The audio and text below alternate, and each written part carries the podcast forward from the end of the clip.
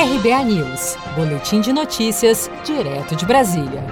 Em setembro, os depósitos na caderneta de poupança superaram saques em 13 bilhões e 228 milhões de reais, segundo dados divulgados nesta terça-feira pelo Banco Central. O saldo positivo é o resultado da diferença entre os depósitos e as retiradas da poupança no mês passado. No acumulado de 2020, a caderneta de poupança já acumula um saldo positivo de 137,2 bilhões de reais, com mais de 2,2 trilhões alocados, contra 2,07 trilhões retirados da aplicação desde o início do ano.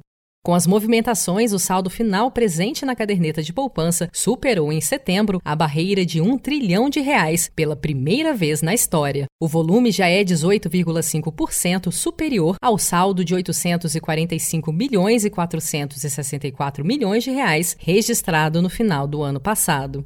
Segundo especialistas, os recordes alcançados pela poupança este ano foram diretamente influenciados pelas liberações do auxílio e do FGTS emergenciais pagos pelo governo como política de combate aos impactos financeiros provocados pela pandemia do novo coronavírus. Isso porque a Caixa disponibiliza estes recursos diretamente em uma conta poupança digital aberta para os beneficiários destes programas. Apesar da rentabilidade inferior a outras aplicações, a busca dos investidores por mais segurança também tem impactado nos resultados da poupança no período da crise, como explica o gerente geral de investimentos do Banco do Brasil, Rodrigo Ayub. E essa pandemia ensinou aí a todos de uma forma mais abrupta, né?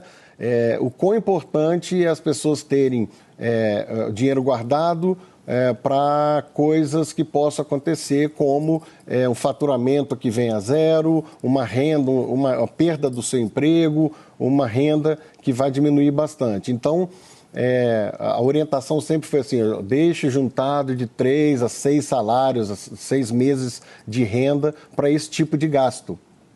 Então, é, o que nós estamos experimentando agora é realmente as pessoas é, se vendo obrigadas a, a, a, pensar sobre isso, a agir sobre isso, porque é, é necessário ter é, é, uma reserva para liquidez imediata. E aí a poupança, é, acho que está atingindo esses dois objetivos agora. Um, é de servir como um, um, uma, uma opção para juntar dinheiro, e dois, que com a taxa de juros no patamar que estão, é, é, é, é, uma, a rentabilidade ela está praticamente muito parecida é, com, as, com, as, rentabilidades dos produtos semelhantes, como Tesouro Selic, como é, é, fundos DI e CDBs. Atualmente, com a Selic fixada em 2% ao ano, as aplicações na caderneta de poupança rendem 70% da taxa básica de juros, o que representa uma rentabilidade de 1,4% ao ano, já que não há desconto de imposto de renda nesta modalidade de investimento. Você sabia que outubro é o mês da poupança?